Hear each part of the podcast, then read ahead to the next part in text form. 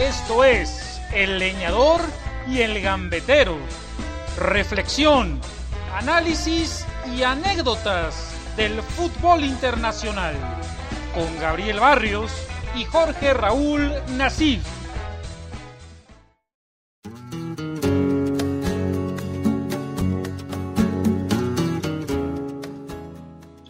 Hola, ¿qué tal eh, mis amigos que nos visitan semanalmente en este podcast, El Leñador y el Gambetero? Soy Jorge Raúl Asís, el Gambetero, con el gusto de saludar a mi gran amigo y hermano Gabriel Barrios, el Leñador. Hola Toro, eh, perdón, Gambetero. Hola a todos los que nos escuchan y siguen eh, de forma quincenal en este podcast. Eh, pues muy contento, muy contento y, pues se viene un gran podcast con un gran tema. ¿Cómo no, mi Gabo? El tema de moda, pero también que de alguna manera marcó la época que terminamos, la segunda década del siglo, segunda década, sí, sí, sí, del siglo XXI, y, es el tema de los Tigres, multicampeones en México y que redondearon una muy atractiva participación en el Mundial de Clubes, Leñador.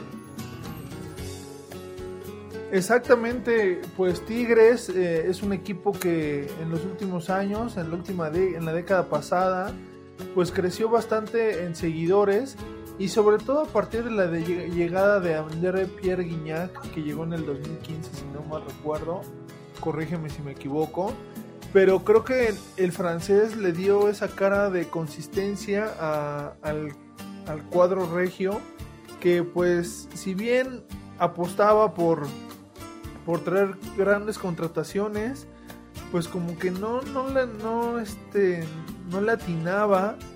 Y incluso el Tuca, este es su segunda, su segundo frente eh, con los Tigres, pero pues ya lleva como ocho años, ¿no? Eh, y, y, pues bueno, la verdad es que a mí me parece que Tigres, sin lugar a dudas, la década pasada fue el mejor equipo de, de la década y lo consolida con este segundo lugar a nivel mundial que, que obtuvo el jueves pasado contra el Bayern Múnich. 10 años, digamos, 10 años ininterrumpidos de Ricardo el Tuca Ferretti con Tigres, puesto que llegó en el 2010. Y hablar de Tigres significa para mí mandarle un saludote, un gran abrazo a mi amigo Tomás Cuellar, no sé si lo ubicas, mi Gabo, de la Universidad Panamericana. Estudió comunicación, fue mi alumno, también eh, ha sido participante en los medios de formación del Opus Dei, un hombre, la verdad, extraordinario, un ser humano bueno, muy talentoso, nacido en Nuevo León y que ahora ya después de estudiar la carrera vive en Monterrey, pues fanático, fanático de los Tigres. Así que Tomás, que estás escuchando el podcast, un abrazo. Y también para, para alguien a quien sí estoy seguro que conoces, al pibe, a Edgar Saúl Jaime Santín, mano del profesor Uriel de Mr. Darwin, y bueno, el gran pibe, también tigre, tigre de corazón, amigo ya prominente, ¿no? Desde hace muchos, muchos años, así es, también pues un abrazo eh, nadie que tenía, ¿eh? El corazón dividido la semana pasada, porque también desde niño es seguidor del Bayern de Múnich así que cualquier resultado para él iba a ser la gloria y creo que disfrutó mucho este partido, digamos. Así que, pues únese a los saludos, ¿no? Por favor, aprovechando. Claro, saludos, saludos al pibe, eh, que lo recuerdo haber conocido en una comida cumpleañera tuya. Y pues bueno, esperemos que esté muy bien. Y sí, fíjate que los Tigres, a mí yo recuerdo desde chico pues como este conjunto pues más bien era como un, un, equipo muy muy aventado tratando de ser espectacular pero pues a veces le daban sendas golizas y eso hizo que descendiera en, en los 90 si no mal recuerdo en los 2000 ya regresó pero justo o sea se quedaba ahí en la orilla o sea le faltaban cinco para el peso pero en esta década pues cosechó cinco títulos, un subcampeonato de Copa Libertadores Y pues bueno, podríamos contarle este segundo lugar en, el Mundial de Clubes, ¿no? Bueno, que los 90 no tenían un mal equipo, ¿eh? ¿eh? El descenso ahí fue producto de algunas decisiones incorrectas. También la suerte a veces juega un papel en el fútbol. Pero mira que tenían a un delantero como el Diablo Núñez, te acordarás, chileno, muy pero muy efectivo. En la portería a Robert Dante Siboldi, un señor arquero, ¿eh? O sea, seleccionado de, de Uruguay, a Javier el Pastor Lozano, a quien también le mando un saludo, un volante muy talentoso, a Tab Ramos, el estadounidense, o sea, no me parecía un tan mal equipo, además al contrario, creo que había buenos futbolistas, se dio el descenso, lo bueno es que regresaron muy pronto, solamente estuvieron un año, al año, o al año, sí, de la Cátedra de Plata, al año, al año, volvieron. Sí, y fíjate que aquí el tema de esa transformación es que Cemex, la, la cementera, empezó a meterle plata, plata, plata, de una manera además muy inteligente, ¿eh? porque el dinero por sí solo no gana campeonatos. Hay que gastar, pero saber gastar. Y creo que Tigres lo ha hecho muy bien. Ya sabes que desde la década antepasada, ¿eh? o sea, ya desde los 2000 ya Tigres era un equipo bien competitivo, déjame decirte, te acordarás de Walter Gaitán, que venía de Boca Juniors, otro centro de la nueva Argentina que me parecía excelente como Néstor Andrés, el Cookie Silvera, tenían en la, en la portería a Gustavo Campañolo, vino Darío Usain, el argentino, y una base de mexicanos, la verdad de, de, buen nivel, Antonio Sancho, el, Jimmy Lozano, que bueno, quizá llegó un poquito de, manera posterior, Carlos Adrián Morales, muchos que venían de Morelia, fíjate, Hugo Chávez, Carlos Adrián Morales, eh, Mario Ruiz, y llegaron a dos finales, ¿eh? ¿eh? en 2003 y 2001 y 2003, que ambas las perdieron con Pachuca, pero Tigres se quedó muy, muy cerquita de campeonar en esos años, fue líder general, luego se metió en problemas de descenso, lo solventaron gracias, bueno, no sé si gracias, pero por Daniel El Travieso Guzmán, y a partir de ahí a la alza, ¿eh? con mucho dinero por parte de la cementera. Eh, trajeron de nuevo a Ricardo Ferretti, que él dirigió a principios de la década de los 2000, fue el que perdió una de esas finales. El otro técnico era, lo recordarás como portero, Neri Pumpido, el argentino. pero, ya con el Tuca, mi llegó la lana, ¿eh? Llegó la lana en serio, llegó el Parné y llegaron jugadorazos. Ese puesto de centro delantero en el primer título de la década, en el 2011, no estaba Guiñac, pero estaba el chileno Héctor Raúl Mancilla, que respondió muy bien. exactamente, el chileno Mancilla. Pero también creo que justo en la década pasada, antes de la, llegada de Guiñac, quienes sostuvieron al equipo durante muchos años fue Damián Álvarez, este argentino que posteriormente se naturalizó mexicano, y, el, y Juninho, este defensa central que se volvió el capitán y que, si no me recuerdo, creo que hace un año fue que se retiró. Por ahí también llegó Danieliño y Tamar Batista, no sé si te acuerdas de ellos. exactamente, entonces pues bueno, fue como comenzó esa época dorada con, bueno, la década dorada con este título, como bien ya decías en, la pasada, pues dieron ya como si muestras de que iban a ser un, gran equipo con el Claudio, con el chileno el Diablo Núñez. Y, bueno, ahí justo también Tigres empezó a internacionalizarse eh, porque tuvo dos participaciones en Copa Libertadores. Y otro de los jugadores que yo destacaría, que no mencionaste, fue Claudio Suárez y Antonio Sancho, eh, que pues me parece que le dieron un liderazgo, el primero en la defensa central, el segundo en el medio campo, y también por ahí estuvo eh, este jugador que se me está olvidando su nombre, eh, pero bueno, olvidémoslo.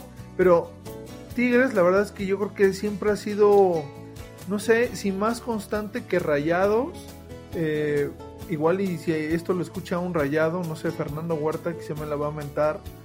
Pero no conozco ningún tigre, yo, a diferencia de ti. Pero a mí Tigres siempre me ha dado esa satisfacción, bueno, más bien esa sensación de ser un equipo que siente sus colores y lucha. Por ejemplo, yo recuerdo que cuando descendió, se fue siendo campeón de copa y además descendió calificando la liguilla, algo que jamás ha vuelto a suceder y bueno, no va a suceder próximamente porque eliminaron el descenso. Pero pues Tigres, a mí la, la, verdad me parece que, que, ha sido un equipo bastante animador, de esos equipos que te gusta ver porque pues van, a, van al frente, eh, tratan de dar espectacularidad, si bien en gran parte con jugadores extranjeros el Tuca ha optado más bien por armar defensas mexicanas, pero ataques extranjeros. En su momento, ya me lo mencionabas, a Walter Gaitán, pero después estuvo Lucas Lobos, que, vino de, España. Eh, también por ahí anduvo eh, Carlitos Salcido, como cómo olvidarlo. Y que de Tigres surgió Alan Pulido, que hoy en día está en el Sporting de Kansas City. Fíjate, Luquitas Lobos, un jugadorazo, un enganche, el auténtico 10. Sí, es verdad, fue clave en el año 2011. Damián Laxendrina Álvarez, otro que venía de, Monarcas Morelia. Hubo ahí una muy buena alianza eh, para llevar jugadores al conjunto norteño. Sí. La verdad es que, mira, que hay jugadores que han venido del extranjero, por supuesto, pesos muy pesados, pero creo que también Tigres ha tenido la virtud de contratar a muy buenos futbolistas mexicanos. Yo creo que en la década que estamos ya terminando, que terminamos, uno de los puntos fundamentales fue Hugo Ayala, ¿eh? Hugo Ayala en la defensa central de la cantera rojinegra. A mí el tipo me encanta por lo sobrio, por lo solvente, un trabajo quizá callado, pero sumamente efectivo muchas veces caballo de hierro en los torneos, jugando absolutamente eh, todos los minutos. Y hombre, la verdad, clave, clave, pero clave en el funcionamiento de, los Tigres, que bueno, a partir del 2015, con la llegada de, de Guiñac, pues se vieron envueltos en una de las contrataciones más relevantes en la historia del fútbol mexicano. Guiñac, pues bueno, sentándose a la misma mesa que Pepe Cardoso o que Cariño, tanto en número de goles ya como, como en funcionamiento. En gusto se rompen géneros, pero lo que ha hecho Guiñac es impresionante y que además se encontró en francés con una plantilla donde ya estaba el arquero, el, el Patón Guzmán, que pese a sus extravagancias, es un tipo bien, pero bien confiable, jugando serio, la verdad es buenísimo con eh, Guido Pizarro en la media contención, que de verdad lo hace muy bien, muy pero muy bien. Y un chileno que ya no está, Eduardo Vargas, que también me parece dejó detalles importantes, mi querido Gabos. Es que de jugadores, bueno, la lista es larga, porque me parece Tigres los últimos 6, 7 años, y que me perdone la gente de Rayados, de Américo, de Cruz Azul, Tigres ha tenido la mejor plantilla en México. Totalmente, totalmente de acuerdo. Eh, echando un vistazo mientras preparaba este podcast, pues veía la cantidad de jugadores que han venido eh, de Tigres, por ejemplo, también por ahí ese brasileño, Rafael Sobis, no sé si ah, lo recuerdes. Eh, pues, ajá, exactamente, digo, hizo, hizo lo suyo, ya bien decías de este chileno que de Edu Vargas, que para mí quedó a deber bastante, fue, fue un, fue un, cuate, un delantero de, de claroscuros. Y también por ahí, en esta década, estuvo Jürgen Damm. No me gusta. Que. ¿No te gusta? muy jugador muy rapidito, pero que nunca aprendió a centrar, digamos, te ponía un buen centro de 60, a mí se me hace uno de esos tipos infladísimos, o sea, que, que aportó muy poquito, ¿eh? O sea, yo sé que son posiciones diferentes, pero yo mil veces me quedo con Hugo Ayala, bueno, con Elías Hernández, eh, que también jugó en Tigres. También sabes quién estuvo por aquí, Egidio Arevalo, ese pelón uruguayo que, también, llegó de Morelia, también llegó de Morelia. No, bueno, entonces el Morelia ha sido fuerzas básicas de Tigres. Pues mira, les hemos surtido, te digo, Egidio, que Egidio realmente Tigres se lo compró al Palermo de Italia, pero nos lo prestó seis meses para que bajara de peso, ¿no? Pues ya, ya cuando está en forma, ya se, fue a Nuevo León, ¿no? Entonces, bueno, pero bueno, Regidio, Damián Álvarez, ¿no? Mario Ruiz, Hugo Chávez, Carlos Adrián Morales, pues todos, todos ellos son de, Morelia, ¿no? Bueno, Javier Saavedra, que, es Tigre, pero jugó también en, Morelia, Elías Hernández, que también es de Morelia. Mira que les hemos dado muy buenos futbolistas, ¿eh? Pues sí, es lo que veo. Oye, y mencionaba sobre el Patón Guzmán, que como bien mencionas, puede ser un tipo que quizá pueda caer mal, pero lo veía ahora en la final contra el Bayern Múnich y cuando, como bien dices, cuando se pone serio y se concentra en, ser guardameta, es muy bueno, ¿eh? Sí, sí, el gran, problema del patón, mira que se me figura un poco a Fabián Bartel, ¿te acuerdas del francés? O sea, siempre andaba de broma, güey, siempre andaba de broma. Pero cuando se ponía serio, o podía ser el mejor del mundo el Patón Guzmán cuando se pone serio, cuando no está jugando, cuando no quiere bajar los balones a una mano o atajar con el pecho, la verdad es el mejor portero del fútbol mexicano. Y también, claro, cuando, cuando no anda de grosero, ¿eh? porque a veces es muy pedante y cae muy mal. Sí, exactamente, digo, eh, justo antes de que empezara el Mundial dijo que ni se suban al barco porque Tigres va por toda la U, pero no, no tanto por México, así que no, no se quieren subir al barco. y, y otro de los jugadores que, por ejemplo, yo, yo creo que ha sido insignia y que, si no mal recuerdo, es fruto de la cantera universitaria, es Jesús Dueñas, un, un, futbolista polivalente que su carrera le empezó como medio centro y hoy en día, pues no sé por qué, pero el Tuca lo habilitó como lateral izquierdo y es cumplidor, ¿no? te cumple donde lo pongas. Diría tu cuate Luis García, jugador reina, ¿no? Porque se puede mover en todas las direcciones. Yo lo he visto de lateral por ambos costados, lo he visto de contención, como bien dices, arrancó un poquito más tirado a la ofensiva. Y de verdad que el tipo, sin, sin ser demasiado lucidor, pues él va a lo suyo y cumple, mira que, que perfectamente. ¿eh?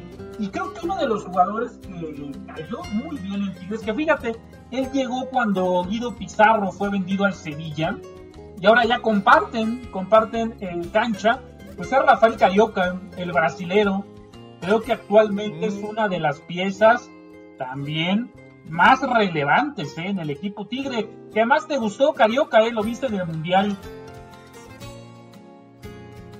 Sí, la verdad es que poco había visto de este jugador. Eh, digo, ya tiene un ratillo en Tigres, pero me, encanta la, tranquilidad que le da al medio campo. Eh, sabe aguantar el balón, eh, sabe en qué momento debe de, abrir la cancha o tiene que empezar un toqueteo. Me, me, gusta bastante cómo juega Carioca. Y otro que mencionabas, pues es Guido Pizarro, ¿no? Que tiene dos etapas con previo, con una estancia pues relativamente corta en Sevilla. Fue como de un año, ¿no? Que se fue a Sevilla. Sí, entonces la verdad es que los dos a mí se me hacen unos bastiones. Y ahorita que hablamos de Dueñas, me vino a la mente ese gol que le mete al América, que si no mal recuerdo les da el título, ¿no? O, que fue el empate para el tiempo Fíjate que ahí fue el centro de Jürgen Damm Creo que es el único centro que puso bien en cinco años. Bueno. Mira, pero la definió muy bien eh, Dueñas y forzaron los penaltis, sí. Un partido en Navidad, la Navidad del 2016, porque América venía del Mundial de Clubes y ahí Tigres obtuvo su segundo campeonato de manera consecutiva, también en penales, porque el de 2015 fue ante Pumas desde los tiros del manchón penal en Ciudad Universitaria le ganaron a los Pumas. Le ganaron sí, un partido que se lo complicaron gacho, ¿eh? Porque iban con un 3-0 eh, y Pumas les acabó metiendo 4, 4-1 en CU. Increíble. Sí, la verdad es que ya parecía que era un partido resuelto y, a la mera hora, a la mera hora no.